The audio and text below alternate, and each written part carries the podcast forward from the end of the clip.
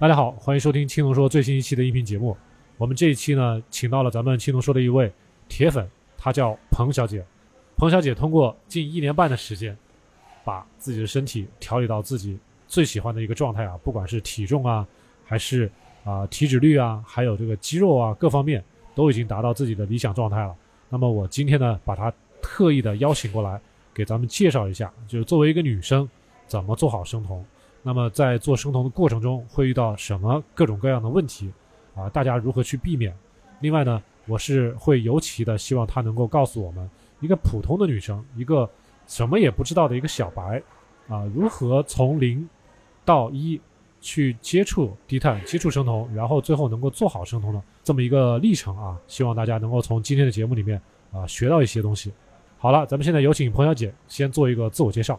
嗯、大家好，大家好，呃，我我姓彭，现在是一个两个孩子的宝妈，希望以后在生酮的道路上，大家互相学习，互相互相监督，互相帮助，是的，是的互，相进步。嗯，呃，您跟我说过啊，呃，你是在二零二一年一月份才开始做生酮的，对吧？在二零二一年之前，您对这方面有所了解吗？啊、之前是完全不了解的，然后你说之前当妈妈，呃，生了两个孩子，那个时候你也给我看过你的照片，憨态可掬的样子。嗯对，对，那时候是真的是很肥，然后一点形一点形状都没有，说四说四十岁可能都有人相信，关键是自己不舒服呀，然后你买不到合适的衣服，然后不喜欢去逛街，不喜欢社交，不自信，反正是各种问题都都有。当时最重的时候，您称了大概我二胎后吧，二胎后一年一年多都一直保持在七十公斤左右的样子。就二胎之后就没有体重变化。对嗯，像我还不到一米六嘛，然后那么重的话，就真的是好胖的，然后又显得壮壮的，就真的好难看。然后，那当时有没有想什么办法，就是想恢复体重，恢复到以前的样子？有啊，当时其实我喜欢运动，是从婚前就喜欢运动的，然后这么多年，就算生了小孩之后，也没有怎么去间断过。就是说每个月吧，至少有半个月的时间，抽时间偶尔出去动一下。打羽毛球，对，打羽毛球啊、跑步啊、干嘛的，但是一直坚持下来，发现也没有瘦。然后饮食上面呢，我一直保持着低碳低脂，嗯，然后吃大量的蔬菜呀，然后水煮菜呀，对对什么鸡胸肉之类的，对低碳低脂，然后也没有瘦。嗯，然后就算坚持强比较强度高一点的运动，坚持瘦下来了五六斤的样子，然后几天不动啊，然后又又放放开的吃啊，然后又一下子就胖回去了。那就是，呃，瘦下来也不容易，但是长回去呢，更太容易一些，对吧？啊，然后，那后来呢？后来我看您说这个自己还自学了一些，呃，烘焙，当时是出于一个什么样的一个想法，一定要学习烘焙？两千年吧嗯，不是一九年底疫情嘛，然后啊两千年二零二零年，对二二零二零年，然后那几年，嗯、二零二零年吧，嗯。刚好那年疫情，然后大家都封在家里两三个月，嗯。都不用上班，我老公也在家里面，嗯。我就在家里面嗯有点空余时间，小孩也在家里面，也不能出去买零食呀，没得吃呀，嗯。我就想着我这个时候，京东上买东西买烤箱还是可以的，然后买那些烘焙的，呃材料也是很方便的，嗯。他直接送到楼下，送到家里面，送到楼下，就自己去取就可以了。嗯。然后就通过那种方法，我就自学了烘焙，然后给小孩做饼干呐、做曲奇呀、做面包啊。那段时间学了不少东西。当时就是单纯想给孩子做些好吃的，对也没有想过就是说，哎呀，这个烘焙甜点吃多了会怎样，也不会考虑这个问题。那个时候外面都封起来了，然后关了门，你想买吃的、买东买东西都不方便了，啊，去超市也不方便，所以说就是还不如。自己做。对对对对，嗯自己做成本低，然后感觉自己做又健康一点吧，嗯这样子。嗯但实际上真正接触了那个行业，那个烘焙才知道，那全部都是高油高糖。嗯。当时还不懂得碳水化合物也是糖，对。所以就吃弄了大量的面粉加糖的东西，真的是糖油混合，对，所以就说现在想想都觉得有点恐怖。是我们我们青铜说，其实最开始就是一些比较经典的几个节目，就是告诉大家啊、如何判断碳水，呃，碳水到底是分哪几类，我们在饮食中到底要需要注意哪些呃碳水化合物。所以我们经常说的什么根茎类碳水呀，这个糖就不用说了，果糖、葡萄糖，对吧？咱们淀粉类的这些食物，呃，但是呢，像一些蔬菜里面的一些碳水，啊、尤其是绿叶蔬菜里面碳水，我们都希望大家不用去算。所以我们给大家说的这个碳水的概念，放到甜点上，那甜点基本上全部都是碳水，都是淀粉，都是葡萄糖。对呃，然后你加的很多的这个果浆啊，呃，果葡萄糖浆啊，这些东西就是果糖。所以，我们从低碳饮食、从生酮饮食的角度来考虑，这些东西都是应该要避免的。呃，只不过呢，大家当时如果没有了解这一块儿的话，可能也就是无所谓了，吃嘴里就完了，好对对对吃就行了。嗯，后来您是如何呃接触到低碳饮食和生酮饮食这个概念的？就是学会烘焙了之后，又过了多久？哦，这个大概就是两千二零二零年的下半年吧。嗯从六七月份开始，我的腰啊就痛，然后就时不时就是隐隐作痛。当时还是七十公斤，对，然后那时候我儿子还小吧，才一岁多，我还时不时会抱他出去玩呢，干嘛的。嗯，但是后来到九月份的时候，我实在痛的受不了了，哦，我就去医院挂了个号，拍了片子，嗯。发现有腰突、脊椎侧弯，嗯。还有骨质增生。嗯，我当时一下子查出这么多问题来，对我当时有一段时间我还很难接受，我心想我才三十多岁，我也平常也有保持运动，嗯，怎么就会得这种退行性的疾病？退行性。当时医生有没有说给你一些比较好的建议，说，呃，如何能够把这个疾病能够治疗，而不是说控制这个症状当时我还开了一个疗程的推拿，啊？就推拿，但是治标不治本对，推的那几天，推那几天是好了一点，但是过后还是老样子。嗯最后就是说，我就想通过改有没有什么善别的途径自己的？我就了解到，只有增加那种核心肌的稳定，它才哦能保、保持你的那个脊脊椎的稳定，你才不容易受伤当。时就想着用通过把肌肉锻炼起来来弥补对脊椎的不足。对，那个时候我就只就只是觉得肌肉是比较重要的，就是觉得女性嗯上了年龄骨质疏松啊，什么东西嗯真的有必要练肌肉，啊，非常重要。嗯。但是后来是怎么突然间就了解到这个低碳的概念呢？这个还要说到是二零二一年过年前后的时候吧，嗯那个时候无意中接接触了一本书，叫《谷物大佬》，嗯，是别人推荐给你的，还是你自己呃在哪看到的？我是自己在网上看到的，啊，然后我就买回来看，嗯然后第一次看的时候，简直就颠覆我的大脑啊！啊，因为里面讲了精致碳水呀、什么东西谷物啊，嗯那些都是不健康的东西。啊，但是在我传统思维里面，全麦呀、那些什么豆类呀、那些都是呃很健康的东西，都是最好经常吃。咱们中国人都是这么说的。对呀、然后然后我大脑里面里面的那些思维就是说要把那些东西摒弃掉，嗯减少吃那些东西，要要吃，要增加脂肪，减少碳水。嗯，当时我还不知道碳水是哪些东西，说实话，嗯，我都，搞不清楚对。然后还要增加蛋呃减少蛋白质，嗯就是高脂肪、中蛋白、嗯低低碳碳水，嗯，对，就是这样的饮食方式当。时就很颠覆你的以前的刻板的印象。对我就 但是你当时有没有选择？哦，就书上是这么说的，但我要不要信他呢？当时脑子里面有没有这种疑惑？但是它里面举了很多例子，我觉得是我身边事实真的发生过的事情。嗯比方说，他说那个碳水那个嗯呃全麦那些食物会造成那个肠道的功能紊乱、嗯过敏，嗯，然后就会腹泻啊或者什么东西的。对。我身边真的有这样的朋友，哦，他天天吃包子、馒头、面条，嗯。他因为他是河南人，啊。他天天吃这些，他天天就腹泻，然后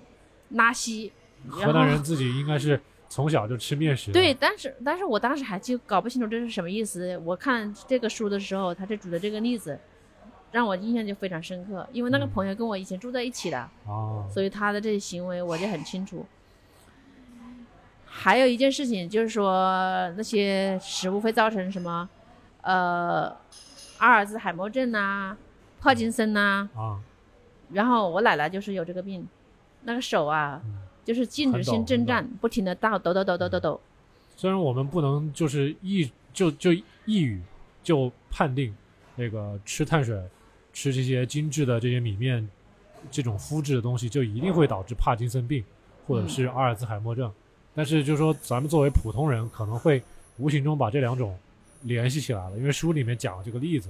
就把它对，联系起来。因为这个古古大佬他就讲到了这个事情，然后然后我奶奶生了八个小孩吧，嗯就我的三伯，他遗传他得了，他也得了这个病，嗯。然后他就也是手不停的抖，嗯他抖到什么程度呢？吃饭都吃不到嘴里面，上厕所不没办法扣扣子，没办法擦屁股，然后就后来他整个痛苦到直接就自己自杀了。然后然后当时我还回去送了他一程，当时真的心里非常难受，对我刺激很大。我也是，我是第一次听说有人因为得这种帕金森病自杀的。我以前是没他没办法自理啊！你想想，连上厕所都没办法自己擦，你说那种是一种什么概因念？为咱们中国的家庭一般都是，呃，人到老年就是有子女来来照顾你嘛。像现在可能这种情况，大家越来越忙了，可能越来越没有功夫去照顾了。这些老人自己一个人在家里，可能就会面临这些问题了。对对对，我像嗯我像我记得我我姥姥以以前得这个糖尿病晚期的时候，她也是阿尔兹海默症。嗯好在就是身边有我的小姨还有我妈嗯，轮流去照顾她，那那晚年可能还好一点，但是她也面临的这个就是摔跤了，摔跤了，然后骨折，就已经到晚期，然后之前还有烂腿，都出现，然后基本上也不能自理，这个吃饭也是需要按照糖尿病的那种标准去控制，但是这种吃法，他一是吃不饱，再一个他总想吃，恶性循环。对对对。所以说生病的吧，子女孝顺是一回事，还有自己要是有意识的控制，能控制住的话，也是也是很好的，就是怕控制不住。还是想办法让老年人能够活得有尊严一点，把这个生命的质量能够提高点、延长一点。这个我觉得是咱们做这个健康影响嘛，希望更多人能够接受这个理念。也想呢，就是呃靠社保、靠医保，将来老了之后有人来照顾，可能将来人口不够了，就会 面临这些问题了。对对对对。然后就是《古大大》里面还讲了那个肤质啊、面食啊对小孩的影响，哦，可能会影响他的注意力啊、多动症啊。嗯因为里面讲了好还好几个例子，就是讲小孩子减少这些食物之后，嗯多动症改善，啊，然后注意力更集中了，嗯。就学习能力变强了。因为因为现在现在也不是现在了，应该是从很早以前，就是国外也好，或者是国内也好，咱们就是至少学术界开始认为咱们的肠道是跟大脑是连在一起的，这个已经很多人都已经了解到这个概念了。对细菌也好，还有咱们的这个消化的一些食物的一些分子也好，它通过血液能够传到咱们的大脑里面，然后跟我们的脑细胞一些受体产生这个信号传传导。对。然后进而对我们的这个神经啊，或者是我们的做出的反应能产生影响。对，这就是最近很火那个词叫做什么脑肠轴啊，对。你听说过没有？对我听说，对，嗯。然后我女儿呢，那个时候三岁，很好动，嗯。然后我跟我老公天天就担心她呀，那现在猴子一样啊跳上跳下，对我就很担心他有多多动症。然后我儿子一岁多，然后我要天天给他们做曲奇呀、面包呀、蛋糕吃，我就我就很担心，是因为我做这些东西影响他们了，然后他们时不时就会扁桃体发炎，哦，我时不时就一个人带着两个孩子去医院，反正一个次一个月可能就有一两次这样子吧。我看了这本书之后，我就我就回想，是不是因为这些糖油混合，不管三七二十一，先试一下。对，影响到了他们，对他让他们产生炎症了，嗯就是因为之前我对炎症这个词吧，就是理解为上火，关键我给他上火吧，我给他吃了很多，喝了很多水，还给他火降火药、中医对中药，对，还吃了很多中药，嗯也没有作用。我就想着，会不会是因为我烘焙的这些食物，这些糖油混合物对它产生了炎症，对它有很大的影响。啊然后我就慢慢的我就减少了，后面我就很少再做了。事实上证明我这样做是也是对的，后面他就，也就是觉得你觉得那种多动的情况变少了吗？对呀、后面就好很多了。然后关键都是扁桃体发炎就基本上很少了。其实活泼一点，我觉得没问题。但就是说扁桃体发炎这种问题如果没有了，那是好事儿。对扁扁桃体发炎，小孩子发烧，作为父母都会很很很烦很担心的，对对对，然后就不停的跑医院，每次高烧也又是一一次对，不管是对小孩还是对父母，都是一种身心的摧残。嗯所以说，我从这些就意识到，我们这种饮食方式真的是对我们的健康影响特别大我们。之前也讨论过，之前跟那个崔医生聊的时候也讨论过，对小孩到底是该让他生酮还是低碳。不过至少咱们目前来说，呃，有意识的减少精致碳水，啊、让他小孩做好低碳，一般来说是不成问题的，对健康是有益处的。但做生酮的话，目前没有太多的呃医学数据的支撑，所以啊、目前还是不建议大家对让小孩去做生酮。以前人的观念就是因为吃饼干、吃这些烘烤的东西、油炸东西就只会上火而已，啊，但是就没有说去想到深层的感冒啊深层的问题问题，对。然后我身边呢，就是我老公的妈妈，我婆婆，她有三十，她好像生我老公没多久就得糖尿病了，原来三十多年了，然后她一直在给自己打胰岛素，然后血糖有控制的控制到十点以下吧，十年以下，嗯，还是说十年级以下？十点十以下，十以下还是很高、啊，八八九的样子，嗯但是还是不不是很标准。是不标准，对，但是没办法呀，嗯他自己饮食上还是就是说没有完全去控制他呀，嗯。他还每天吃大量水果，吃、哦吃吃面食、吃米饭那些东西。嗯。因为我老公的爸爸的妹夫，就是我老公的姑丈吧，他也因为糖尿病得了尿毒症，然后就每个星期都要做去做透析，很痛苦，还有脂肪肝，所以说这些有点家族性遗传的感觉。对这些这些代谢性疾病，在我爷爷奶奶那一辈是没有的。嗯我我奶奶很长寿，活了九十三岁，是我们那一代的寿星来的。嗯然后他也只是得了一个帕金森，其他的小孩就没有说听说过有糖尿病、高血压。嗯但是到了我爸爸这一辈的话，就很多的啊，糖尿病、高血压。这这可能是再老一代的人跟上一代人之间饮食上还是有很大的不一样，爷爷奶奶那辈基本上没有。就他们吃的东西还算是相对干净一对，点。到父母那辈就有糖尿病啊、高血压呀、脂肪肝都出来了。然后到我表哥这一辈，我表哥我们这一代，我表哥才七十七几年的人，也是不是是年龄很大了，四十来岁，他们也得糖尿病，就不得不就不得不让我去深思，我们以前的饮食方式真的是正确的吗？我在想，我要现在该怎么样去改变？然后里面就提到了很重要的一点，就是清淡食跟生酮饮食。那个是二零二一年的时候看的这本书对，就过哦年的时候，啊，过年的时候看这本书，对，那个在这之前都不知道这个轻断食跟生酮饮食这个概念。也许以前看到过，但是没有去往心里去，就是说哦不知道这是什么东西，也没有去深刻的去了解它。所以就只是说通过这本书仔细了解了一下。对对对对，哦因为我也想改变啊，我不想像老一辈那样活呀。嗯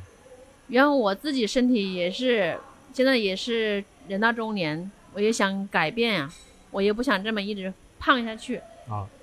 虽然说我没有什么基础性的疾病，但是我也在慢慢的得一些退行性疾病，我也想就是说去改善我自己的身体状况啊就你的。腰部的一些问题。对嗯。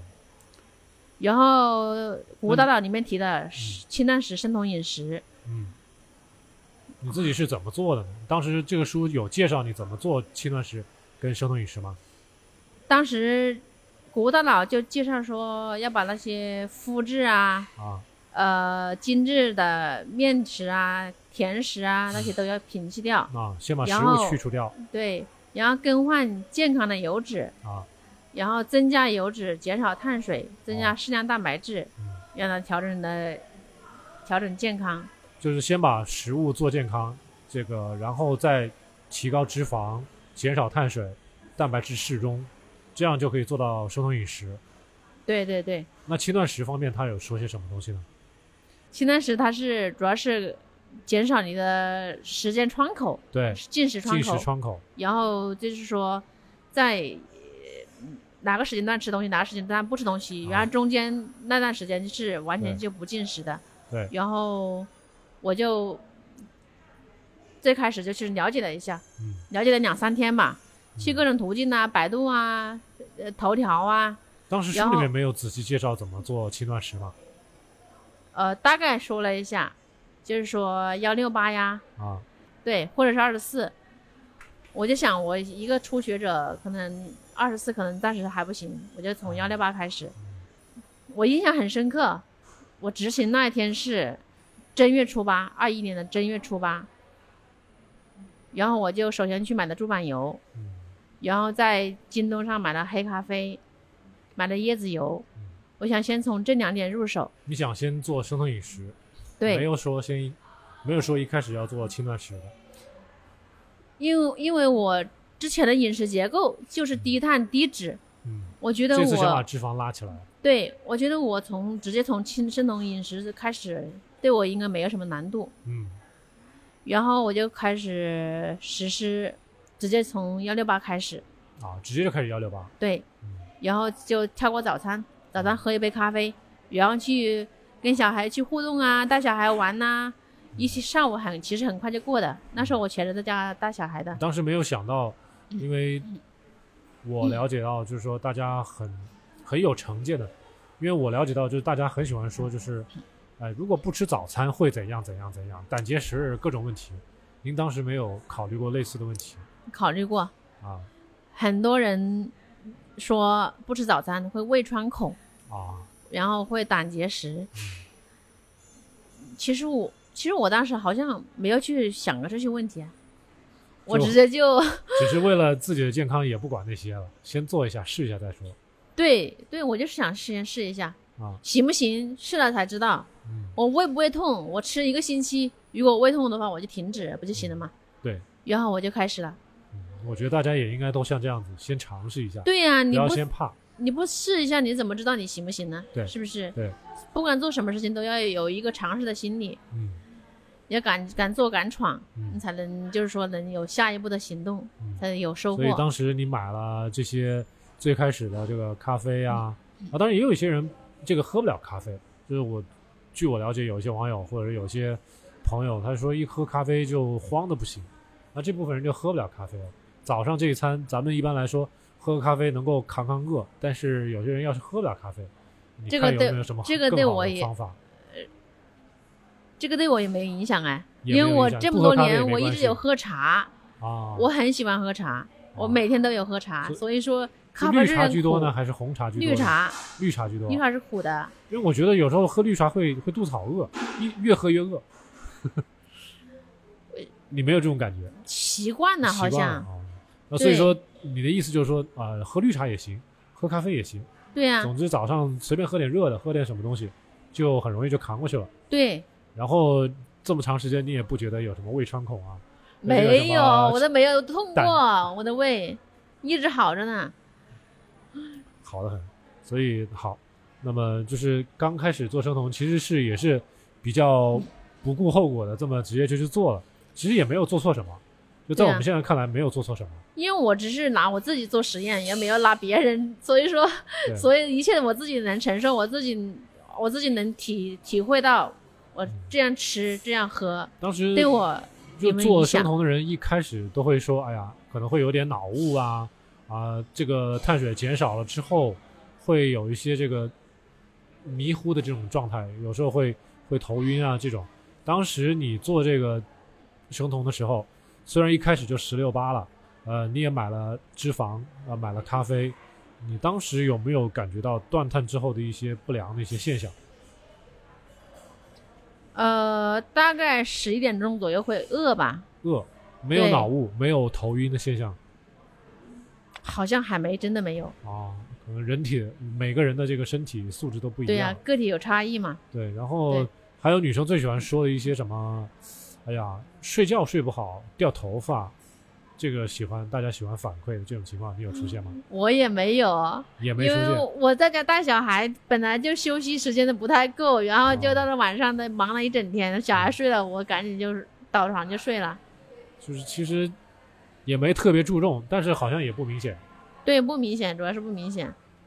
是不是跟你吃的食物比较丰富，至少说没有刻意单调的吃某些食物比较有关系？对我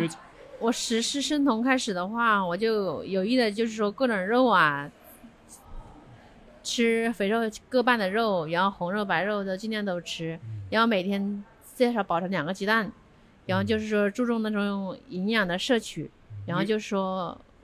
那些不良的反应就很少。我了解的就是呃有些女生她们做的，我来看的话可能做的不好，因为她们喜欢哦，我一旦吃生酮，那我就不吃碳水，然后我就吃肉。但是可惜的是，在我看他们吃肉全是吃鸡肉、鸭肉、鱼肉，他就不怎么吃红肉。有些人连鸡蛋也不吃，这种情况比较常见，就是觉得这又变成低脂了，对吧？本来是低碳，同时又低脂，这个就很有问题。然后再说，同时又吃的是白肉偏多，红肉偏少，我觉得是很有问题的其实我开始没有了了解过微量元素这个东西，啊。我都但是至少不了解。至少一开始的时候，你并没有说刻意说一开始我就要多吃白肉，少吃红肉因为那个谷物大脑上面有讲，有教你，啊有一段时间他教你怎么去吃，啊。然后去怎么样去配比。他怎么说？所以说，我说我看了很，我看了那本书，我看了两三次，啊，然后就就是说，基本上是他要求那样子，我就尽量按照他的那样去做。所以就是说我初期的那种不适还是很很少的。所以说你一开始其实我可以这么总结，就是你是主要的是以谷物大脑书上的这个介绍这种指引来做生酮饮食，啊、也同时做了十六八的轻断食，对。然后并没有出现太多的呃负面反应。对，好，那因为那因为我我我最大的负面反应应该就是增加脂肪会腹泻，哦，这是个人体质问对。题，因为我以前是低碳低脂呀，然后就突然增加脂肪，我可能就肠道有点不太适应，然后就会腹泻，然后这样呢，我就调整了脂肪的含摄入，然后慢慢的后面再慢慢增加，就不会有这种情况发现发生了。因为到后面我也发现，就是说脂肪一方面是会引起脂肪泻，有些人吃多了，一次吃多了是脂肪泻，还有一部分人就是发现很长一段时间体重没有变化，其实这也是脂肪吃多的一些原因。对对对，减少脂肪就好了。对啊，对大概三个月吧，从一月份到三四月份对，一月份到三四月份，啊，我基本上就是躺瘦，躺瘦。然后从没有运动。六十，九千克左右，直接降到了五十七千克左右。嗯，然后二十多斤，然后当时我自己都惊呆那也很，不得了。嗯。然后是然后瘦了一整圈，我老公看到的都有点心动了，啊，因为我老公当时也有轻微脂肪肝，也是也是也是有点微胖的身材嘛，啊，他都惊呆了，他都去他都跃跃欲入市了，就想跟着我来，想试一下，对，因为他也亲身看到我也没有什么胃不舒服呀，也没有什么其他的症状，然后带小孩也带的好好的，生活照样照常进行。那你觉得老公的执行力跟你相比怎么样？我老公的执行力啊，啊他他没有看《谷物大脑》，他有他有把《他没看谷物大脑》看一遍吗？他没有看，啊，他其实就是看看，就是跟我学，嗯，就是看我怎么做，我教他怎么做，他就他就执行。那你觉得这种学习的方式，这种执行的效率，有没有你这种 呃执行的效果好他没有我那么严格，啊？他还是有偷偷吃些碳水，然后就是说有吃水果。其实对，其实就是说我我们做我们做节目做了这么久，我也觉得就是说大家其实最好能有一个学习的一个过程，有一个亲身体验、亲身学习，然后把学到的知识运用在这个每天的饮食的这个过程中，然后仔细去体会。这样的话，你得到的经验是最适合你自己的，然后也是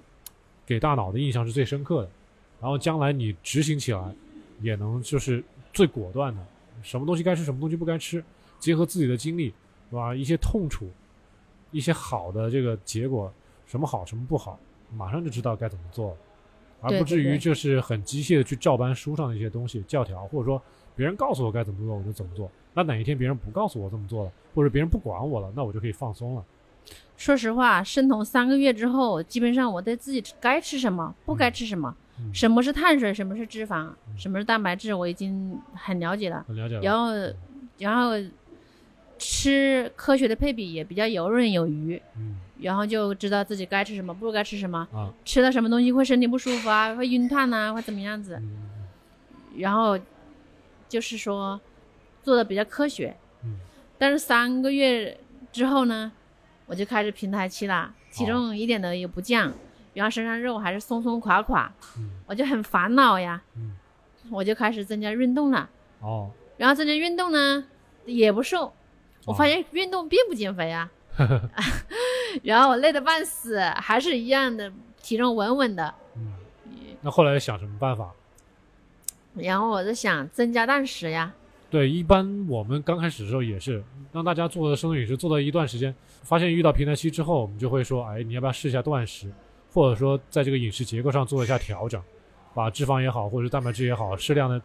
这个根据自身的体重，根据自身的体脂率做一些调整，一般都会往少的方向去调整，对，然后再去做一些断食。本来你已经在做十六八了，但是一般女生没有不会说建议她一定做的很严格，要做什么一日一餐，就怕有些女生不来月经，所以在断食方面不敢做特别激进的一些建议。但是至少就说从这个宏量营养素方面，可能会建议大家，呃，不要在这个肆无忌惮的吃肉了，啊、对，我当时就想断下食，嗯然后就是说看看能不能再减轻一点体重，因为我的目标体重是希望就五十千克左右吧那样子。啊，然后我就最开始的就是执行两天断食，两两天不吃饭。对，两天就水断，啊。喝黑咖啡，啊，吃喝些盐水，就这样子。嗯哎，其实我刚开始还蛮容易就做到了，啊。然后然后我就时不时断个食，嗯。然后一个月大概断两次吧。我啊最厉害的一次是一个是一下子断了九十多个小时，四天。四天，那不得了啊，我从来没做过那么久。但是到四天到最后的时候，我感觉有点晕了，支支撑不住了，我就复食了。但是我每次断食后呢，我复食的话又没做好，就是说复食之后啊，就很容易放开了，就是说饿得太久了，可能心理崩溃了，就啊，又去吃。但是我发现断食也不减肥，对我也遇到过几个女生，她也是也跟我说，她两天三天不吃饭，体重不动，体重不动。你一复食的话，几天它就回来了。哦，其实根本其实当时也并不是想象中那么那么好。就是说长时间断食的效果不如想象中那么好。对对对对对，那这后来你后来你又想到一些，又找到一些什么后？面我就又是再去学习啊，去各平台去找去学习，对，去找啊资料、查去该怎么去改变。啊然后这个过程中，我就加入了一个互联网的低碳团体，啊，加了一个微信群对，然后它里面，它这个团体呢，它有一个专门科普的科普的视频，它嗯每天都讲一些科普的东西，嗯但是有些是很有价值的，啊然后我看了也挺有道理。嗯然后这个就是生酮初期的那些小白呀，不太懂得的，就说 讲了一些知识还是蛮有用的。嗯然后我也，但是他又穿插了各种的辅助生酮带的货，什么椰子油啊、MCT 油啊、补剂啊，各种烘焙的材料啊。当时你是觉得这些东西能够帮助你突破平台期吗？当时我就觉得这些东西可能可以代餐呀，吃了少吃一点对，啊吃了也许我就少吃一点，然后也点肉啊许就。瘦下来了。对，我就入坑了，哦，买了不少东西，然后自己去尝试做嗯生酮的甜品、生酮的小零食，嗯然后又进又买了不少代糖。当时还不知道代糖这个东西对人的刺激很大，嗯。然后就吃了很多东西。所以当时你是把这些生酮零食或者是代餐来替代了原本你该吃的一些真实的一些食材，对，然后你寄期望于通过这种方式能够，比如说啊，减少一天的卡路里摄入啊，或者是能够帮助你断食突破平台期。对对对，我想通过这些零食，就是少吃点肉，嗯少吃点呃饭菜，嗯，少吃点肉，少吃点菜。实际上还是从卡路里角度在考虑问题。但是当时我就没想到，那些其实那些生酮甜品，他们大多也是高热量的东西，哦，而且还是空热量，没有什么营养。就是在呃，比如说维生素啊，这个微量矿物质啊，对对对对。还有一些这些方面。然后吃它代糖呢，对我嗯食食欲刺激很大，然后就每天都是总想吃想吃东西，啊，控制不住，嗯然后就是时不时就想吃的甜品嘛，你就是你就知道那种感觉，就是很还想再吃，还想再吃，我就去吃，我就就有时候实在忍不少了，我就去直接爆碳，哦，爆碳，这个爆碳吧，一旦就像洪水开了闸，然后你一爆，你好难收，好难收场的。我有时候一爆就爆七天，一个星期，连续七天都爆碳然后自己好难受啊。连续七天都爆碳。对呀、哦，然后七天就各种想吃的碳水，我就去都吃了个遍。本来是只是想吃一下生酮零食的，结果最后爆碳。对呀、我就好难受，好难受。我就想回头，但是就是说那个心里想吃东西的欲望就很难控制，就这样因为我。们七龙说节目里面是从来没有讲过各种，一方面我们不谈爆碳，一方面我们也不谈生酮零食，这个也是我自己个人的认识。我觉得这方面都是不太有必要的东西。现在这个至少彭小姐通过讲述她自身的一些经历，可以给大家一点启发啊。所以说，一味的去从基础代谢率，从这个卡路里角度去思考问题，就很容易做出这种啊、为了短期追求减重的这种效果，去做这种不理智的选择。然后做出来之后，可能结果就是食欲控制不住，控制不住之后去的多的越长越胖。对 然后那种完全失控的感觉让我特别痛苦，嗯特别烦恼。平台期其实也没办法通过这种方式来突破。对，好了，刚才您说了这个遇到平台期，然后您在一个一个互联网的团队里面，在微信群里面，通过他们了解到了一些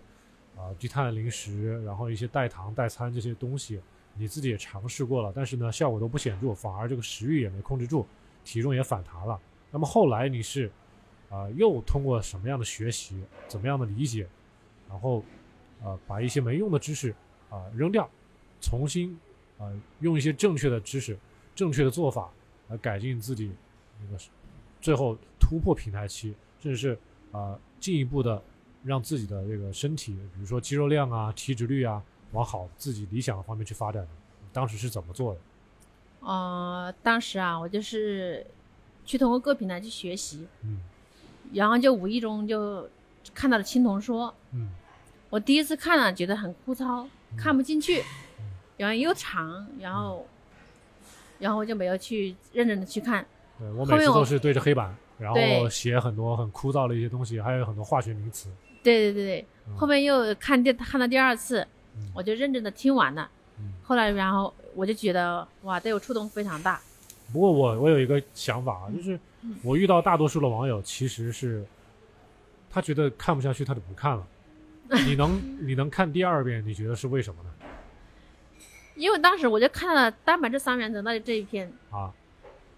因为以前我对蛋白质虽然说知道是什么东西，但是嗯。说它怎么吃，嗯。怎么去配比，嗯。我没有概念，啊，我不知道怎么，我就是每天就是说无脑的去吃，想吃多少肉吃吃饱吃个啊够。那一般有就是有有一些博主是这么宣传的，就是你无脑吃肉就好了，别的都不要管。对，因为当时还不知道说去嗯。按体重啊、瘦体重啊，嗯。怎么去去科学的去吃，嗯。怎么样去科学的吃瘦。嗯。所以看到这个我就觉得哇，这个真的非常有道理。然后接着我就看他的脂肪三原则，嗯然后是进而看到他其他的一些文章，看到一些什么关于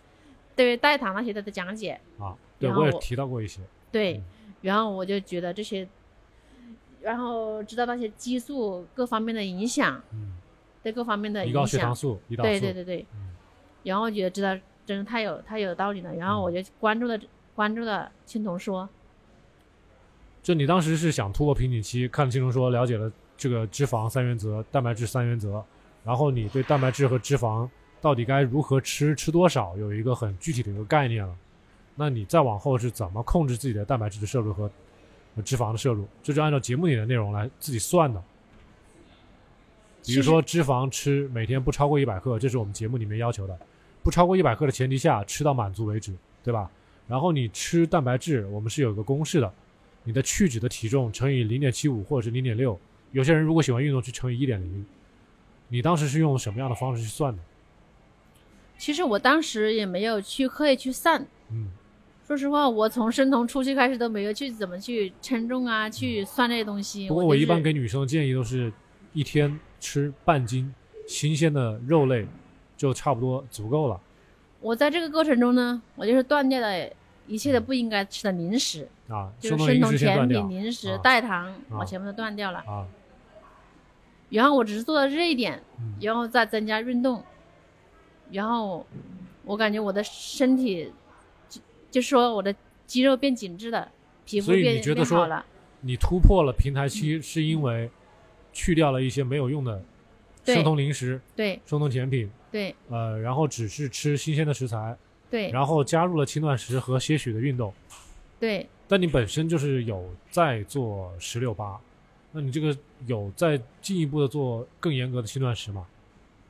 嗯，那个之后我就没有再去做更严格的轻断食，那就是每天十六八，对，我就按幺六八来。每天十六八，然后呃，这个食物还是按照咱们的三原则来的，对对对对，然后再一个运动你自己是怎么运动的呢？我基本上是以增肌为主，就是嗯说自自体负自，我不是负重那种，就是说自重，我一般都是增肌为主，自重训练来做臀腿呀、做背背阔肌那些自重训练来锻炼的，而且是有规律，每天都做，包括那个生理期我也没有停止过。就是负荷运动，对嗯，只是生理期的时候我就不收腹了，其他时候哦我就收腹，那样啊那每天运动多久？不定时吧。有时候上午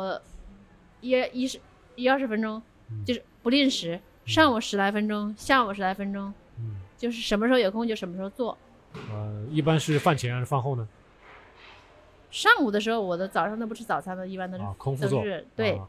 我一般是喝了黑咖啡，喝咖啊啡有增加那个脂肪燃烧的效果嘛。对对我一般是喝了一杯黑黑咖啡就去做。嗯，下午的话，我也差不多就是三四点钟去那个那个时间去做。差不多饭后两个两三个小时之后去做对做，对对对。嗯，然后在这个过程中，我发现我的腰围变小了。啊，我最开始，我五十七千克的时候，我穿要穿加大的裤子，嗯然后到了到了这个时候，我现在都可以穿中码的裤子了，就说腰围减小了两个码，体重发当时有大的变化吗？体重没变，就是相当于脂肪减少了，但是肌肉变多了，对，瘦体哦重增加了，所以然后整个的维度都小了一大圈儿。嗯，所以其实其实我希望大家其实不用特别去注重自己的体重的绝对值，对对对对，反倒是嗯我是比较建议大家能够平常家里备一个体脂秤，对吧？一边锻炼一边做低碳生酮饮食，然后去关注一下自己的肌肉量、体脂、体脂率有没有往好的方向去发生变化。其实很直观的就是彭小姐说的这个腰围，这个是很直观的一个指标。体重没变，但是腰围变小了，这说明什么问题？肌肉多了，脂肪少了。是对那么就是通过饮食，通过每天其实不需要很长时间的锻炼，也就是上午几十十几二十分钟，下午十几二十分钟，晚上没有。只要有规律，对，坚持下去，对那么就是轻断食、规律的运动，再加上咱们符合要求的生酮饮食嗯，啊。生酮饮食咱们现在其实说的是营养性的生酮饮食，并不是那种啊非常严格的，是用来治疗癫痫的那种脂肪比例很高的对生酮饮食，所以大家对我们的宣扬的这种概念有一个比较好的理解的话，想突破平台期，想做一个可持续的呃有益于身体健康的这种饮食生活作息是完全没有问题的。对。还有一个最大的心得是照嗯青铜说上面的科学的方式去吃东西。嗯我的那些暴食的症状，然后就是说控制不了自己欲望那种感觉彻底消失了。我现在基本上就是说对那些甜品呐、对那些烘焙的那些零食啊，已经没有渴望、没有想吃的感觉了。其实我们做低碳饮食、生酮饮食多了，不吃甜品多了，对这个糖其实开始就有一点抵触了。你突然吃点甜的，就有点受不了了。对，所以久而久之，你就会尽量的开始避免吃甜食，是是是，人是会这样子的。然后这个既然避免了吃甜食，就比较容易避免这个咱们的食欲不受控制。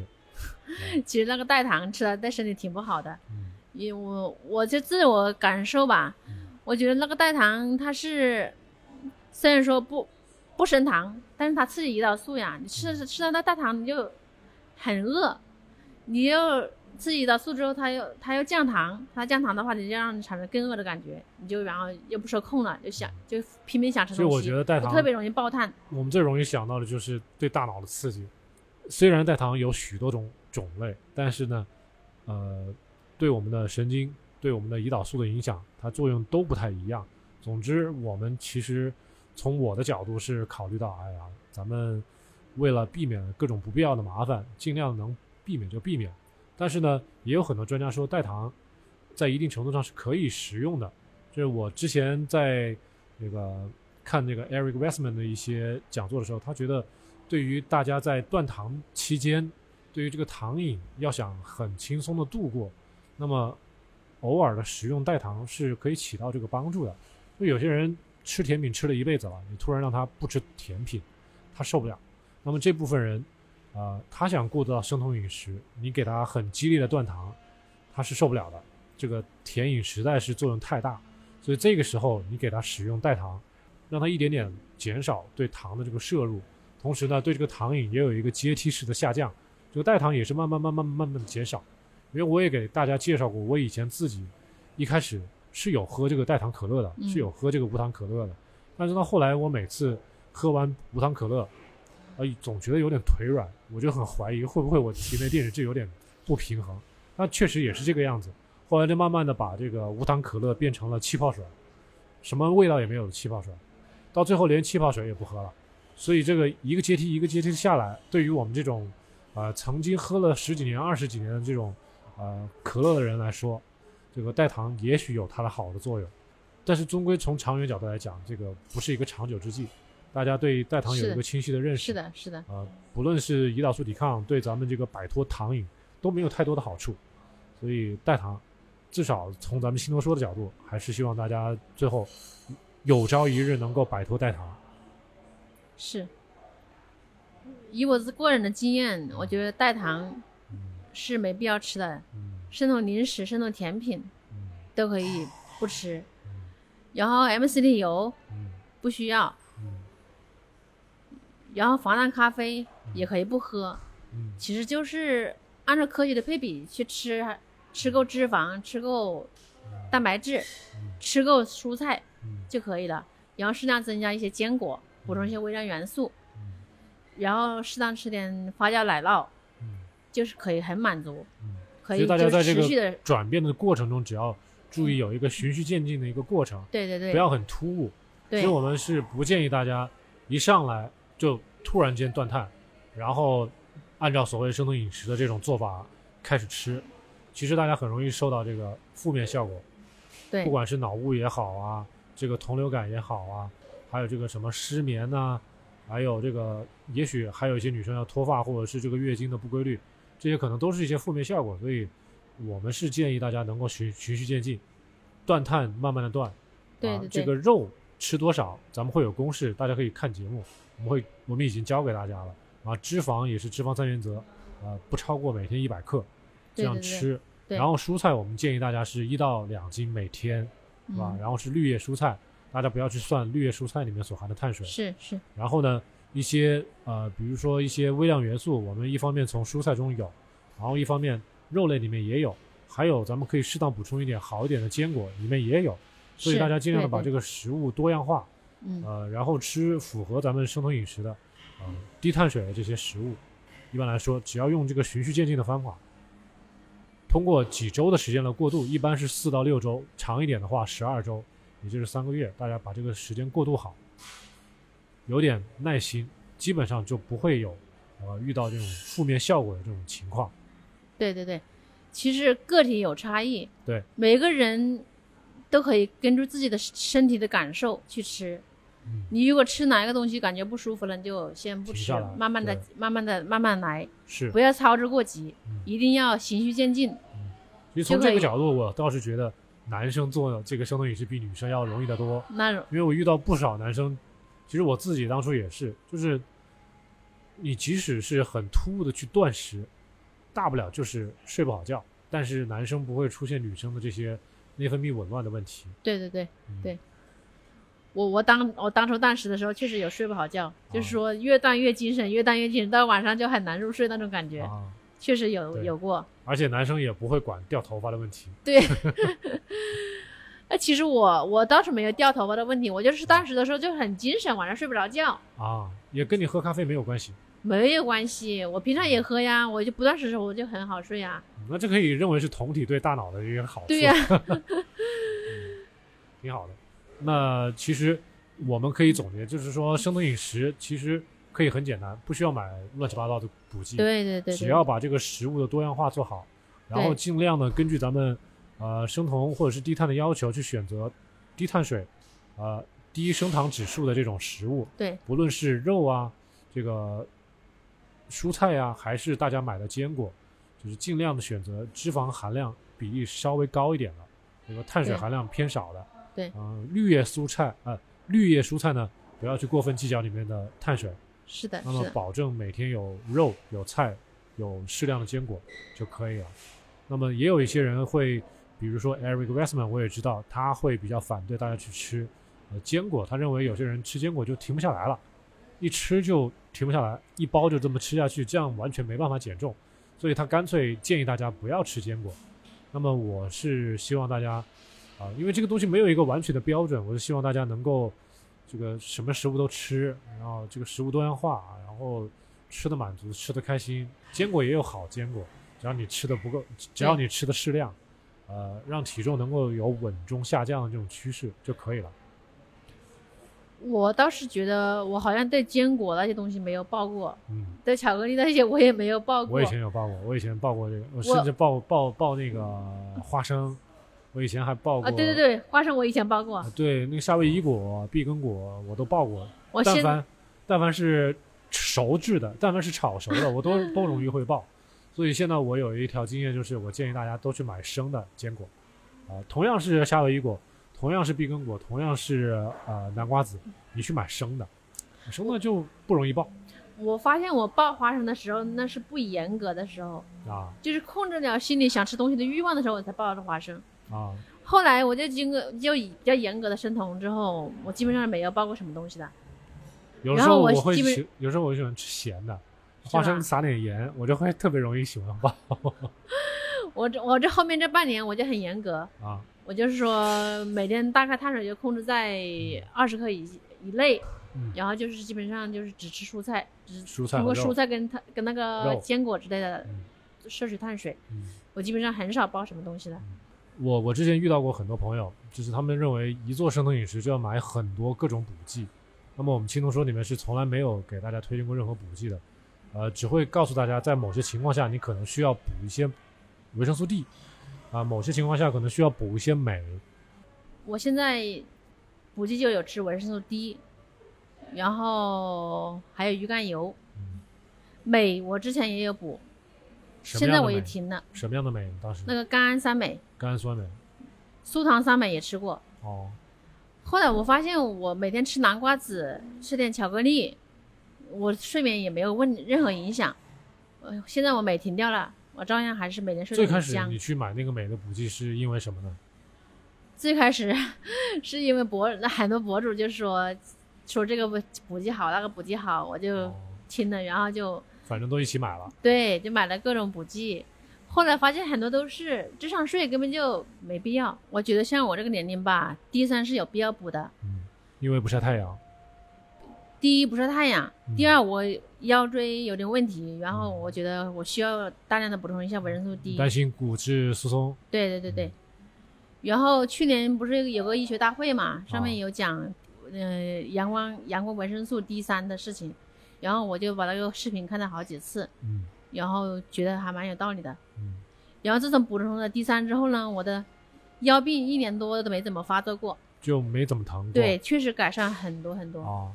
然后那个鱼肝油我有吃，嗯，你这鱼肝油什么有特殊的作用吗？鱼肝油？因为我就很明显觉得我吃的吃的那个花生吧，它就有点醋，有点喉咙会不舒服痛。哦，然后我吃的鱼肝油就就好了，因为啊 D 因为那个花生里面主要是脂肪酸，就是 omega 六嘛，嗯。然后低那个鱼肝油里面就是 omega 三，抗炎嘛。我吃了就就感觉就喉咙就舒服了，我就还有我最开始听，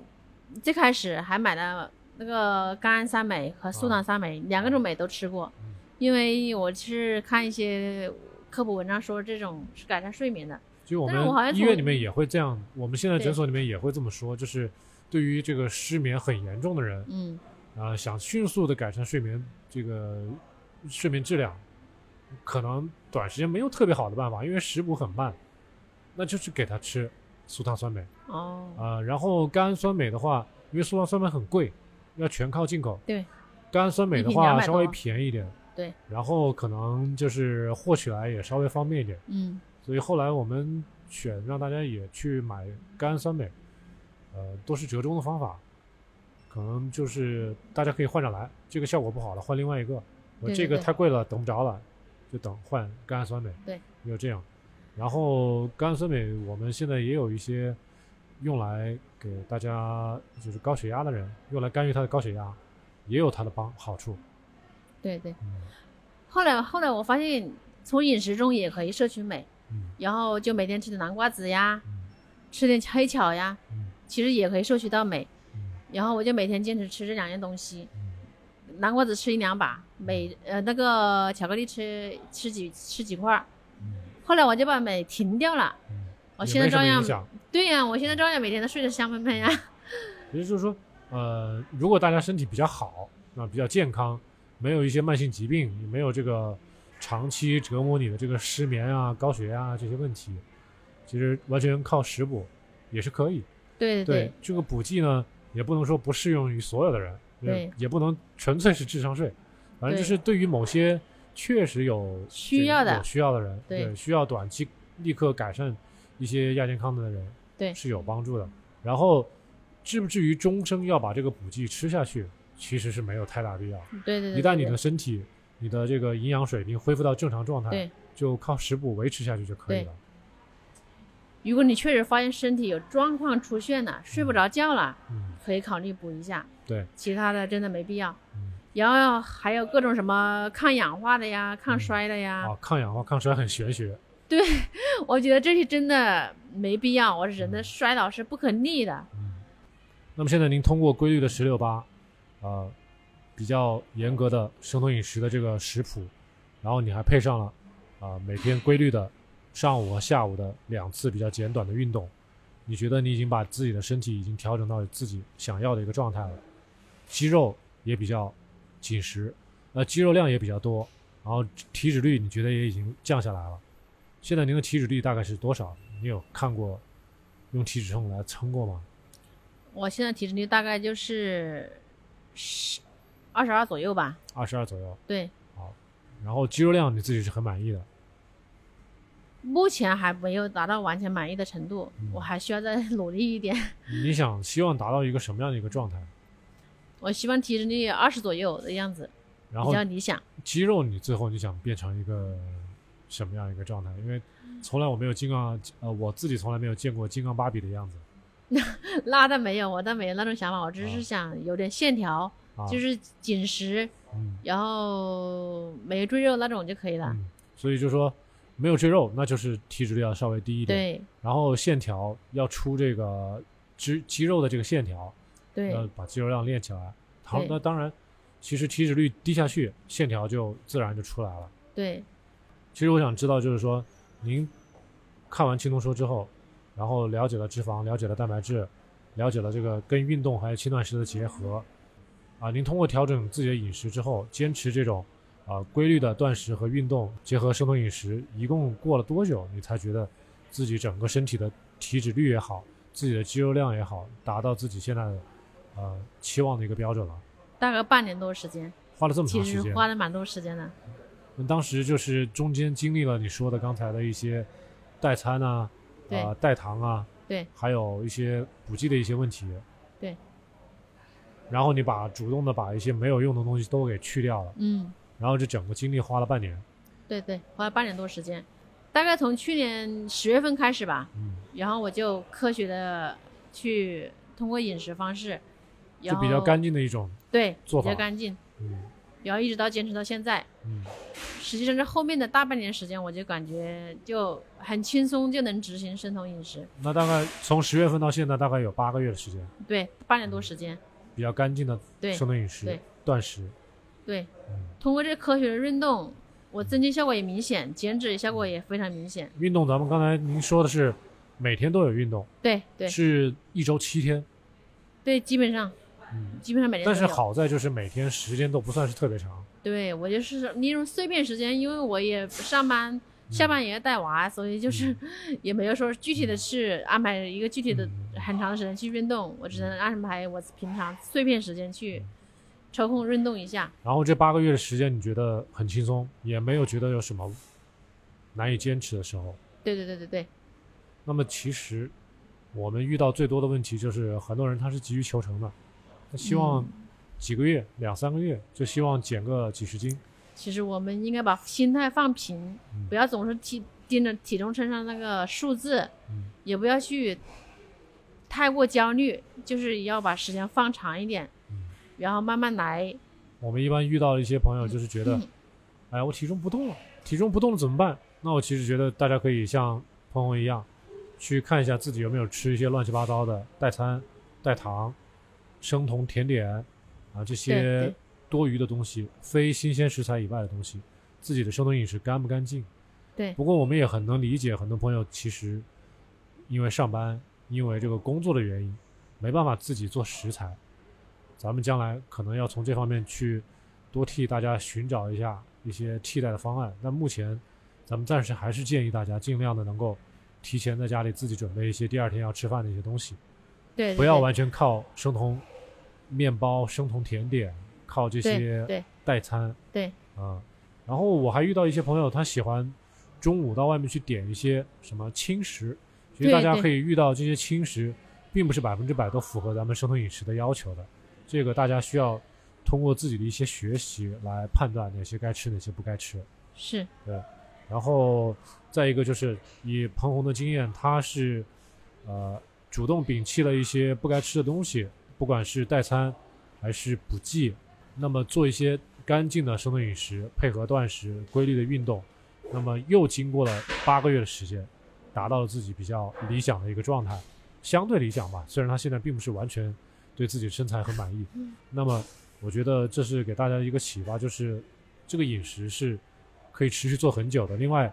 需要大家去持续去做，那么这个效果是逐渐显现的，并不是一朝一夕的。对对嗯，所以说，如果想达成的自己给自己的目标，要先给自己定一个小目标，也不要太大，嗯就是说你以目前的状态，你可以慢慢实现的。嗯就是说，你首先要干净的饮食，嗯然后不焦虑、嗯不急躁，嗯慢慢来，把时间放长一点，嗯你总有一天可以实现自己的目标。嗯。其实我们现在刚才谈到的，其实就是大家遇到最大的问题就是焦躁、急躁对对对对对，啊、然后很焦虑，再一个容易哦，对对对。焦虑。那么在你看来，就是要能像你这样两年这样下来，就是两年其实算这个时间并不算短，就是但是好歹你能坚持下来。对就是你觉得对于大家来说，如果想，因为我们平常在诊所也能遇到一些朋友，他们能做得很好，嗯，很快，但是他们都会遇到一个问题，就是虽然体重能够在几个月之内减很多，嗯，但是如果你放虎归山，他们会，他们会对这个碳水有很大的渴求，他们会经常会会会问我们，就说：“哎呀，我这个生酮饮食我能严格啊，但是我什么时候能够恢复曾经的这个饮食啊？”这个我们就不知道怎么回答了，因为你一旦恢复以前的这个饮食的话，高碳水饮食，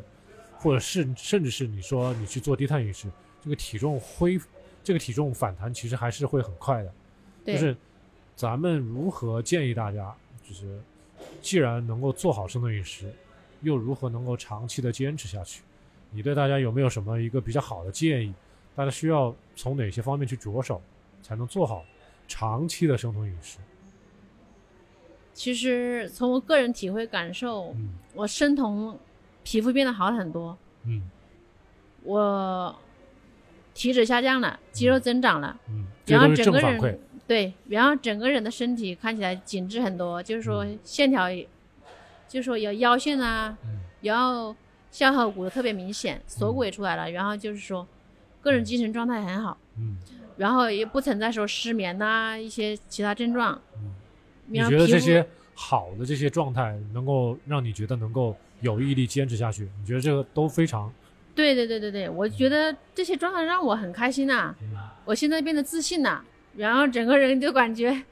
好像每天都有精神精神状很多人态特别好。都会觉得，哎呀，我已经放弃了以前那些米饭、面条，你让我永远不吃了，我会觉得很遗憾。你会怎么想？我比我觉得我喜欢现在的状态，啊？对我这个状态从来都没有感受过。对我觉啊。得我现在就自信了呀，我就感觉做什么都有精神了，嗯。然后也不会像以前那样子，整天就是为身材呀、为一些外形焦躁，对对对对外形焦虑，对，所以说我就是想把这个方式嗯变成我自己的生活方式。其实也很简单，就是我得到好处了，我自信了，对吧？对我身体健康了，那我就要一直保持下去。对至于以前的饮食习惯，它没有给我带来这些东西，那我就不要再回去。对，因为我当初，我不好意思打断你了，我当初也是两百斤，很胖，然后女朋友都跟我分手，对吧？然后后来你说后来瘦了之后，能够结识新的女朋友，能够成立家庭，就我觉得这也是生酮饮食给我带来的好处。你让我回去，我也不乐意回去了。对对，其实其实我去年有半年的时间吧，出桶入桶，其实我当时就体会到，嗯为什么我还是走了这条路呢？嗯就是因为我出了桶之后感觉不舒服，吃了生酮疹呐、吃碳水生酮枕，嗯然后各种不舒服，跟着肠道啊什么都不舒服，嗯皮肤也不好，嗯然后整个人精神状态不好。后来我还是回到生酮这条路。为什么我能坚持下来？就是因为我感受他对我的身体的改变。其实还是需要有一个对比，就是你要先经历过一次或者是好多次这种不生酮难受，或，者说低碳嗯，就是解决不了的问题，那最后既然用生酮能解决，那我只好用生酮了，这也是没有办法。所以说我觉得还是生酮适合我，嗯就是说我的生 我的生活方式是比较适合生酮。其实我做做这个咱们这个青铜说做个五年，我的很大的一个感受就是说我并不想让所有人都来做生酮，就是一般健康人没有什么大的疾病的，或者说这个健康并没有太大的影响的，可以继续现在的饮食。当然，对于一些呃确实出现亚健康了，出现了一些代谢上的疾病呢，那么需要饮食干预的，那最好能够用低碳来生酮来干预一下，体验一下不吃药把身体改善的这种效果，也许会有发现一个新的路。对对对但是就是说做生酮的话，你你自己走的这个弯路也很多。从一开始一个小白看了这个谷物大脑，然后自己开始有所启发，想开始尝试，根据书中的指引来尝试，然后遇到瓶颈期，遇到瓶颈期，然后又到网上找的各种资料，那发现，呃，有些有效果，有些没效果，绕了不少的弯路，最后又不得不回归一个比较原始、比较干净的一种生酮饮食状态，啊、那么最后你会觉得这个生酮饮食是不是学起来有一点的难度？对大家这个认知能力、学习能力有一定的要求。其实如果对自己有要求、有目标，生酮也没那么难。嗯如果是说你不好学，然后只是想从别人那里 copy 那个人家的脑袋里面学的东西，嗯那就有点难度。嗯就是说，你要首先你要有学习的能力，嗯还要有执行的能力，嗯还要有适当的自控力，嗯你才能做好生酮。啊，那么那么据我了解，就是网上已经有很多这个商家已经可以给大家啊、提供这个配餐，就给你大家一个食谱，你今天你该吃什么，明天你该吃什么，然后每个月要交固定的会费。其实，其实如果你真的想做好生酮，嗯你不要相信去网，不要去网上去买那些配餐，嗯你要学会给自己配餐。对你如果真正的学习到自己，我自己给自己配餐，嗯你才知道自己该吃什么，不该吃什么，嗯你才能持续坚持下去。不过大家一般都会想啊，这个我想求快嘛，或者我想求方便嘛，我也不想去思考我到底该吃什么，你告诉我吃什么不就好了吗？不过往往这种就是一旦别人不给你配餐了，哪天不交这个钱了，啊、第二天。就不知道该怎么吃了，对呀、哎、就开始乱吃，或者是吃多吃少，吃出问题都有可能。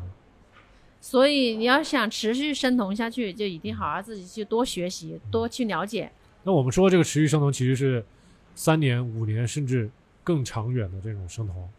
我们并不是想就是说三个月、五个月、六个月，大家把肥减下来就不做生酮，单纯把生酮当成一个减肥的工具，我觉得这是不科学的。对对对，嗯，其实生活是生酮是应该融入到生活，做变成一种生活的方式。而且而且你也有感受，就我自己感受也是一样，就是我们做这个生酮之后，一天啊配合断食，其实有很多闲暇的时间，比以前一天吃三餐是吧？洗菜、做饭、洗碗，我们一天做三次，能节约很多时间对对对，啊。所以说，你从这个将近两年的这个生酮经历，对你感触最大的就是做生酮需要有一个好的学习能力，需要有一个好的执行能力。对而且要有比较强的自控能力。那确实对大家的要求是不低的。那么一般的普通的朋友，可能短时间可以尝试一下，但是如果要真正的做好、长期做好的话，还是一定要下一个比较大的决心的。是是是。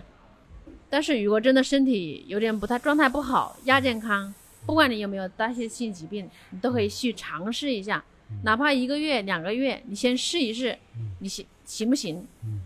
是的，呃，其实还是建议大家，如果大家平常单位体检或者是自身去医院去做体检，发现一些疾病的话，呃，最好如果是临床上确诊了，最好是在医生的监督下、医生的医嘱的指导下去量力而行的做低碳或者是生酮饮食。大家尽量的在互联网上不要乱尝试，尽量不要找一些没有资质的人去学所谓的生酮饮食。这样的话呢，啊、你的健康是没有人替你做保障的。呃，我们深圳是一个很好的地方，呃，深圳有好几家医院也在做这个生酮饮食干预，大家也可以去了解一下。所以呢，我们要感谢彭小姐今天给我们做的这一次啊、自我阐述啊，这个不容易，她也是第一次上咱们的节目啊、也是第一次做这个播客，